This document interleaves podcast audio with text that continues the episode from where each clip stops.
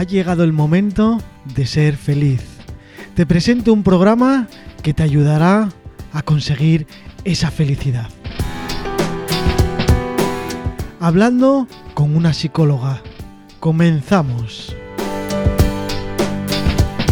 Hola Gema, ¿cómo estás? Hola Manu, ¿cómo estás? Pues aquí de nuevo con un nuevo capítulo. A ver qué, qué podemos aprender hoy bueno, espero que os guste lo que, lo que hemos preparado. Un día más, la verdad que sigo emocionado con estos episodios, así que no sé, es que no tengo palabras a veces para describir la sensación de todas estas cosas que nos vas enseñando. Sí, la verdad que yo estoy muy contenta también de, de, poder estar aquí haciendo estos programas, ¿no? Y también contando cosas, yo creo que tan válidas, interesantes para, para las personas y, bueno, si podemos aprender de ellas, eh, que yo creo que, sí, ¿no? Porque, bueno, pues como comentaba el programa anterior, ¿no? Estoy recibiendo comentarios, preguntas, y eso significa, ¿no? Que las personas lo están escuchando y que están aprendiendo, y cuando surgen preguntas es porque hay aprendizaje, ¿no? Y hay inquietudes, y, y eso es lo bueno, ese es el feedback bueno. Sí, sí que es verdad. A mí me gusta muchísimo, y cierto es que lo aplico en mi día a día de verdad. O sea, a veces cuando ocurren cosas, eh, sí de verdad me acuerdo de lo que cuentas y dices, bueno, vamos a respirar o vamos a intentar, porque oye, no siempre sale bien, ¿verdad? Porque cuando tienes problemas serios, lo justo sería acudir a ti y que hagas ese acompañamiento para solucionar de verdad las cosas. Sí, incluso un poco, bueno, pues esas cosas también que queremos cambiar, ¿no? Que, bueno, pues yo siento que tengo mucha ira o que no controlo bien mi emoción de, rabia, ¿no? Y bueno, pues quiero aprender unas, unas herramientas, ¿no? Y estrategias de gestión emocional, bueno, pues también, ¿no? Podría ser, o sea, cosas puntuales, ¿no? Eh, que no sean, digamos, bueno, pues esos problemas eh, grandes, ¿no?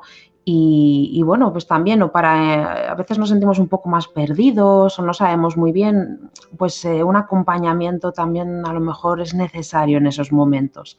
Entonces, bueno, son múltiples los momentos que podemos encontrar para poder hacer un proceso de la duración que sea, ¿no? Con una persona eh, profesional de la psicología, ¿no? En ese acompañamiento y que nos ayude un poco, bueno, pues a esas gestiones y esas herramientas, ¿no? Que podemos, digamos, integrar y que nos van a hacer mejorar nuestra calidad de vida, sobre todo en un bienestar psicoemocional.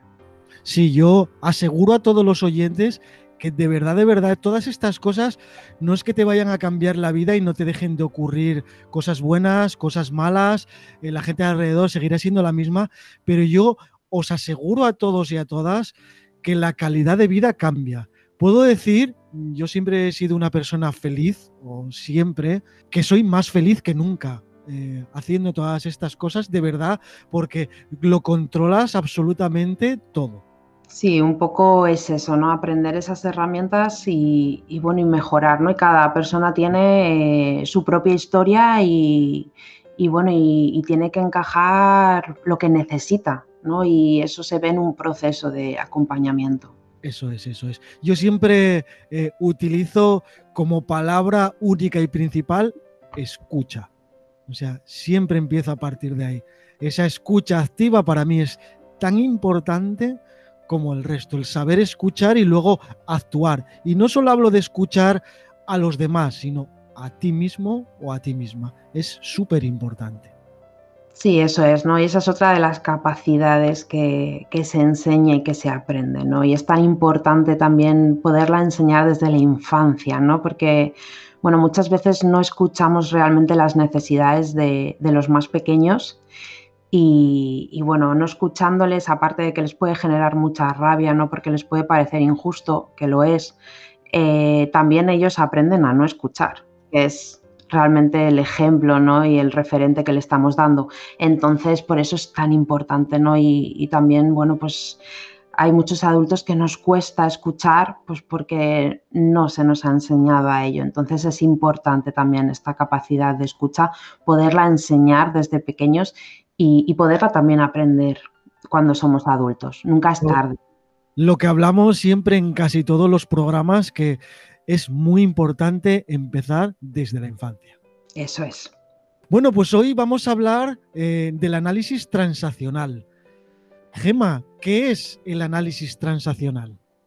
Bueno, pues eh, es un enfoque de la psicología humanista propuesto por Eric Berne, que es médico psiquiatra canadiense, y un método de psicoterapia del enfoque humanista, que es el enfoque donde yo me especialicé como psicoterapeuta y evidentemente el que más me gusta y con el que trabajo.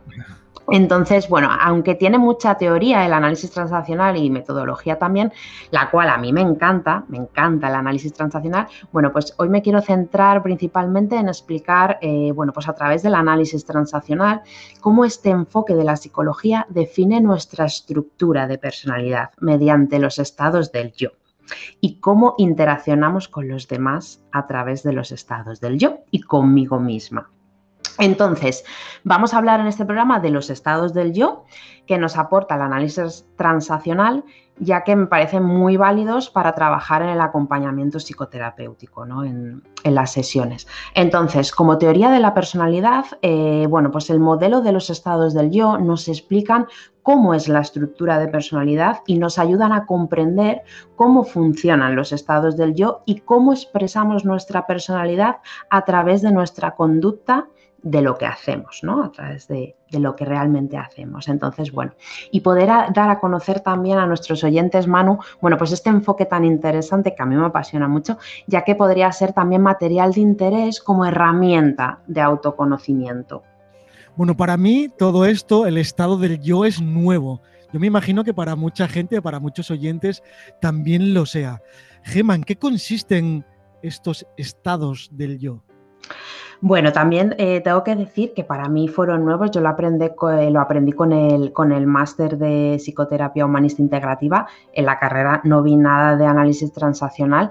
Entonces, bueno, eh, la verdad que es algo bastante novedoso. Mm, yo desde que lo descubrí estoy muy contenta a nivel personal y profesional sobre todo. Y me parece una herramienta muy buena, como comentaba, ¿no? De autoconocimiento también entonces, bueno, pues vamos a dar aquí en este programa estas pinceladas, sobre todo vamos a empezar con los estados del yo, porque ya, ya te digo, ¿no? Que el análisis transaccional tiene mucha, mucha metodología, mucha, mucha teoría y sería interesante también abarcar otros programas con diferentes conceptos que nos aporta el análisis transaccional porque es muy interesante, ¿no? Pero bueno, vamos a centrarnos en los estados del yo. Eso es, ¿no? Porque como os decía, bueno, pues esta teoría psicológica nos cuentan nos cuenta ¿no? que existe eh, nosotros y nosotras, bueno, pues tres estados del yo, ¿vale? Que sería el padre, el niño y el adulto.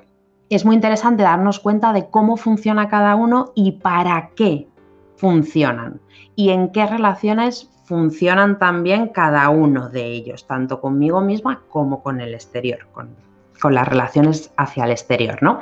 Entonces, cada estado tiene sus características particulares y si estamos atentas y atentos, podemos comenzar a ser conscientes de cómo funcionan en nuestra vida. Siempre nos acompañan los estados del yo, ¿vale? Entonces, bueno, pues estos estados son organizaciones mentales que cada persona construye en las diferentes etapas evolutivas de su desarrollo. Entonces, los estados del yo guardan ciertos pensamientos, emociones y conductas que determinan eh, las experiencias vividas en nuestra vida. Bueno, entonces cuéntanos un poquito cada uno de esos estados, ¿cómo es?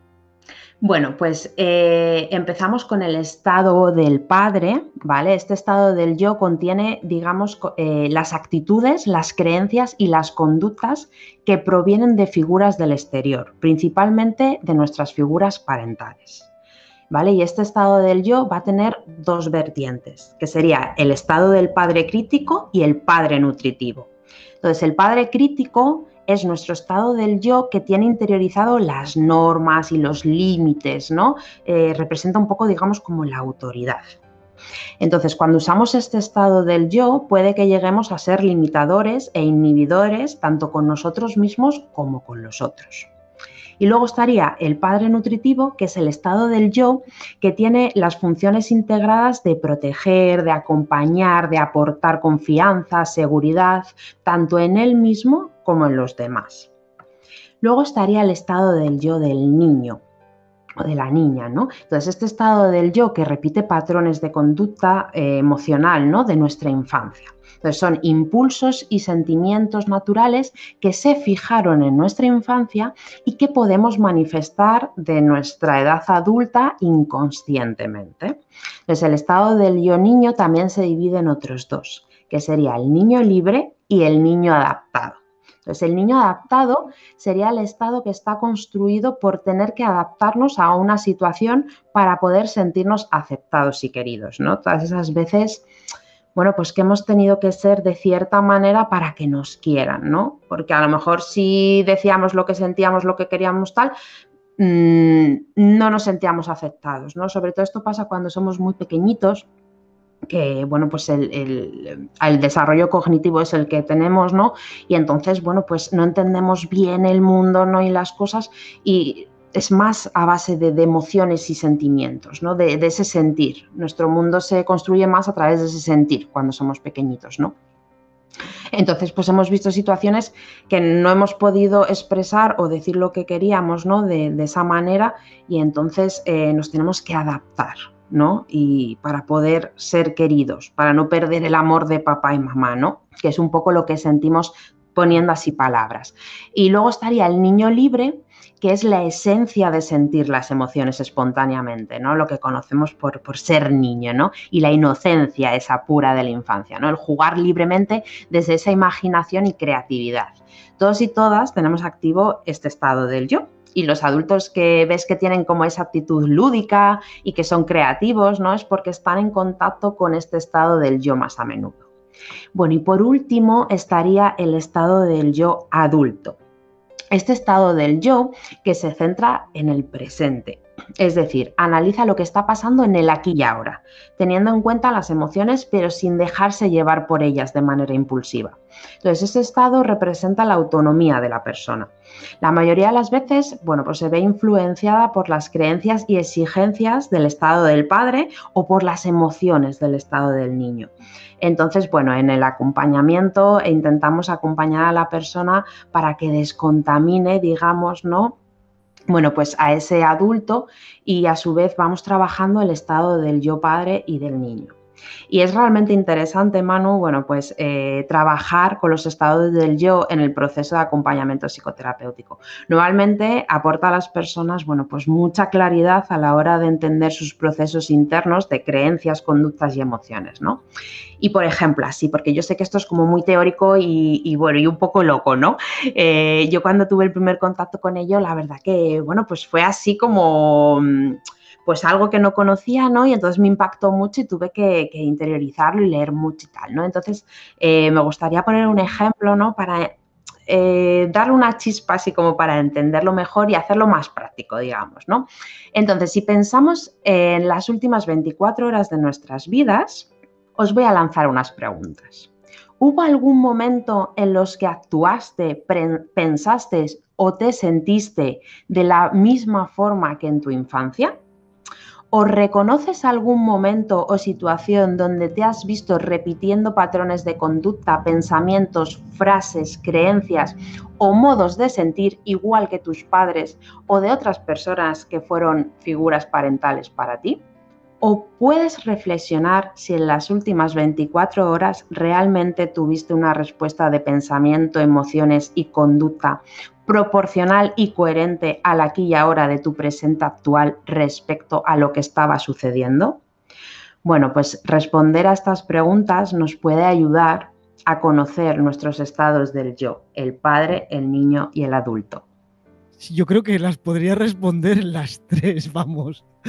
De verdad, de verdad que sí, porque yo sí muchas veces eh, me acuerdo mucho, en mi caso, de mi madre, de sus conductas y de las que yo repito muchas veces, que a veces, bueno, pueden estar bien o pueden estar mal, pero sí me doy cuenta de que sí repito esas conductas.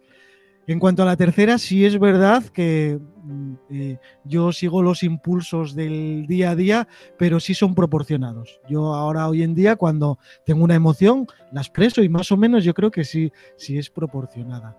Respecto a la primera, no sabría qué decirte. Sí, esa, bueno, trabajar el estado del niño, ¿no? De la niña, bueno, es precioso. en el acompañamiento es precioso. Y, bueno, pues muchas veces nos encontramos con cosas que hacemos que, bueno, pues que fueron integradas en nuestra infancia por esas experiencias que tuvimos, pues de sentirnos más inferiores, eh, bueno, o de emociones, ¿no? Que están ahí, digamos, arraigadas y nos encontramos, bueno, pues que las estamos repitiendo, muchas veces es de manera muy inconsciente, ¿no? Por ejemplo, se me ocurre, pues cada vez que conozco a alguien nuevo, siento, bueno, pues algo, ¿no? O tengo los mismos pensamientos. Bueno, pues a lo mejor de pequeño eh, cambié de casa cuando era muy pequeño, ¿no? Ya tenía mi grupo de amigos y tuve que hacer uno nuevo y claro, pues para mí fue un reto, bueno, pues complicado, ¿no? Adaptarme a todo ello, no tuve un acompañamiento emocional, ¿no? Que me permitió elaborar todo eso. Entonces, bueno, pues yo aprendí ciertas conductas, ciertos pensamientos tal, y entonces de mayor, ¿no? Digamos, de adulto, cada vez que conozco a alguien, bueno, pues se me repite, digamos, esa experiencia, esos pensamientos, esas emociones, esas conductas, ¿no? Entonces, claro, estoy en el estado del niño en ese momento, ¿no? Aunque tenga mm, treinta y pico años. Entonces, bueno, pues es un poco eso, ¿no? El, el poder trabajar esa experiencia y traer al estado del yo adulto, ¿no? Y hacerla proporcional a ese aquí y ahora que estoy conociendo con treinta y pico años a alguien y, no siendo, bueno, pues esas cosas que pueda sentir o esos pensamientos o esas conductas que pueda hacer. Yo hay, hay, un pensamiento que sí me acuerdo de cuando era niño y bueno, ahora ya no me ocurre mucho porque bueno, han cambiado muchas cosas, pero yo de niño tenía mucho miedo a quedarme solo, no a quedarme solo, sino a ir a algún sitio, sentirme solo, a ver mucha gente y no saber cómo actuar. Y eso siempre, siempre lo recordé hasta no hace muy, ahora no, no me pasa eso porque, bueno, tengo otra capacidad con el público y con la gente, pero sí es algo que durante muchos años estuvo ahí siempre. Incluso cuando tenía que hacer la mili de aquella, tenía un miedo atroz a marchar de mi casa, ir a otro sitio y vivir esa aventura solo.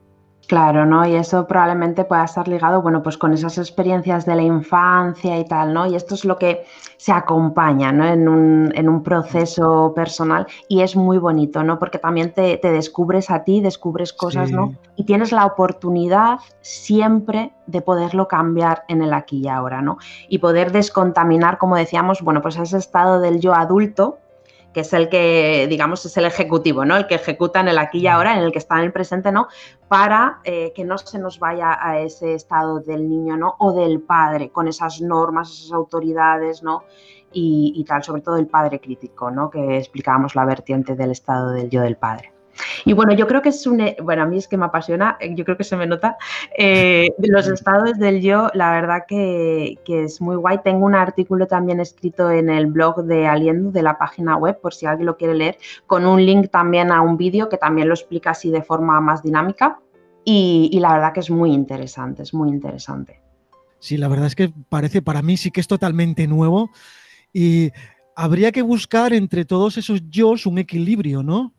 Que el equilibrio lo lleva el adulto. O sea, el adulto, el estado del yo adulto, digamos que es un poco el que tendría que tomar eh, el control, ¿vale? El control ejecutivo, por así decirlo, del resto de estados, ¿no? Y sobre todo, bueno, o sea, esto este programa yo también lo quería hacer un poco dedicado a los estados del yo para dar este conocimiento, estas pinceladas, porque como decía al principio, puede ser una herramienta de autoconocimiento muy buena.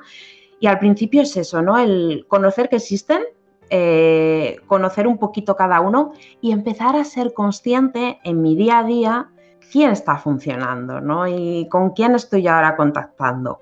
Y por eso estas tres preguntas, ¿no? Que yo creo que son interesantes que nos las podamos hacer, ir conociendo cómo funcionan mis estados del yo poquito a poquito, ¿no? Sobre todo el primer paso es saber cuándo está activo quién. Y bueno, pues os dejo aquí esto para que, bueno, pues podáis eh, comenzar, si os apetece, a indagar los estados del yo en vosotros y en vosotras. Sí, pues yo propongo, aparte de esas tres preguntas, eh, para responder y que, bueno, que nos escribáis y nos las respondáis. A partir de hoy, de ahora mismo, empecemos a observarnos nosotros mismos y a intentar buscar esos yo y esas respuestas que tenemos de la infancia, del padre, de, donde sea. A ver qué ocurre y luego nos lo contamos. Efectivamente, me parece muy interesante tu propuesta, Manu. Muchas gracias. Sí, sí, genial. A ver, a ver qué pasa. Bueno, ya contaremos en, en, siguientes episodios todas estas cosas porque, como decía Gemma al principio, tenemos ya mucho feedback, se ha creado ya una familia, entre comillas, y, y nos gustaría hacer un programa especial eh, contestando esas preguntas o haciendo, bueno, las sugerencias que nos, que nos puedan decir a través de las redes sociales o de los formularios tanto de la web de, de Gema como de la, de la radio. Efectivamente, sí, ir creciendo, ¿no? Y sobre todo ir creando más interacción, ¿no? De esa familia, ir comunicándonos. Claro, sí, es que al final, eh, hablando todas estas cosas, hace que cambiemos nuestros comportamientos positivamente y que nuestra calidad de vida pues vaya mejorando día a día, porque luego al final yo creo que ya no hará falta fijarse en las cosas, ya lo haremos instintivamente, todas estas cosas, ¿no? Sí, es como el ejemplo clásico del aprender a conducir, ¿no? Bueno, pues al principio de las primeras clases te tienes que ir fijando mucho en todo, ¿no? O sea, no sabes ni qué marcha llevas metida y la tienes que mirar, ¿no? Y, y bueno, todo, todo, los pedales, todo, todo, todo. Y es eso, ¿no? Y después de tiempo, ¿no? El que sea, bueno, pues ya vas conduciendo de forma automática ya no tienes que estar pendiente de la marcha que, que tienes que meter y tal, sino que ya la sabes.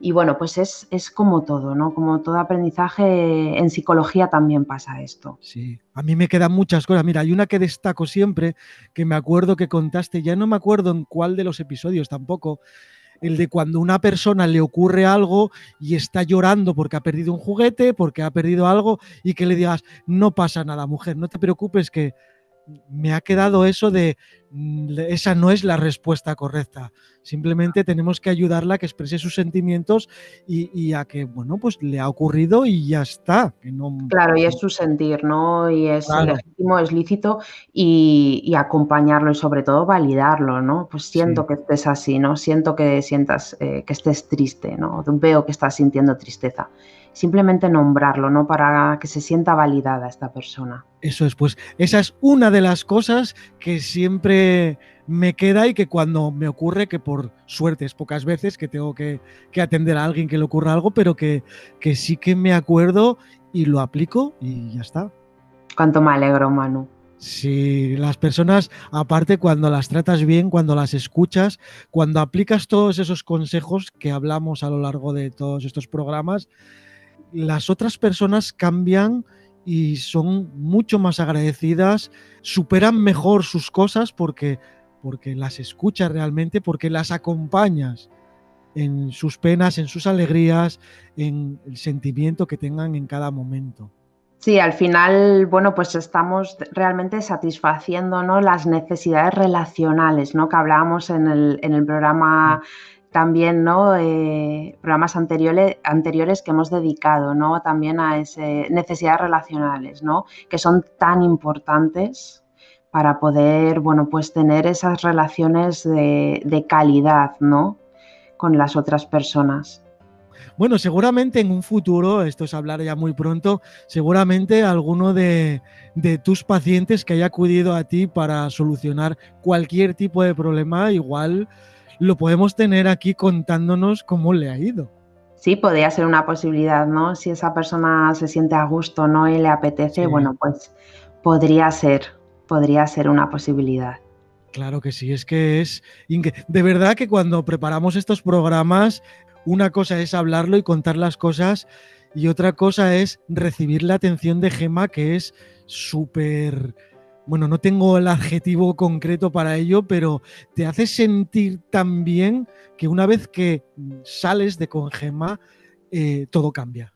Sí, la verdad que, bueno, está mal que yo lo diga, ¿no? Y, o sea, yo simplemente, sinceramente, me baso en el feedback que me dan, bueno, pues las personas a las que acompaño y la verdad que estoy enormemente agradecida de que se valide ¿no? y se valore el acompañamiento bueno, pues profesional y psicológico que, que, puedo dar a las personas y sobre todo los feedback y los resultados que veo, ¿no? Es, es lo que más me llena para seguir con mi trabajo, seguir aprendiendo, seguir creciendo y que Aliendo Psicología pueda llegar a, a todas las personas que lo puedan necesitar. Yo nunca pensé que era tan importante este aspecto de la vida, el aspecto psicológico.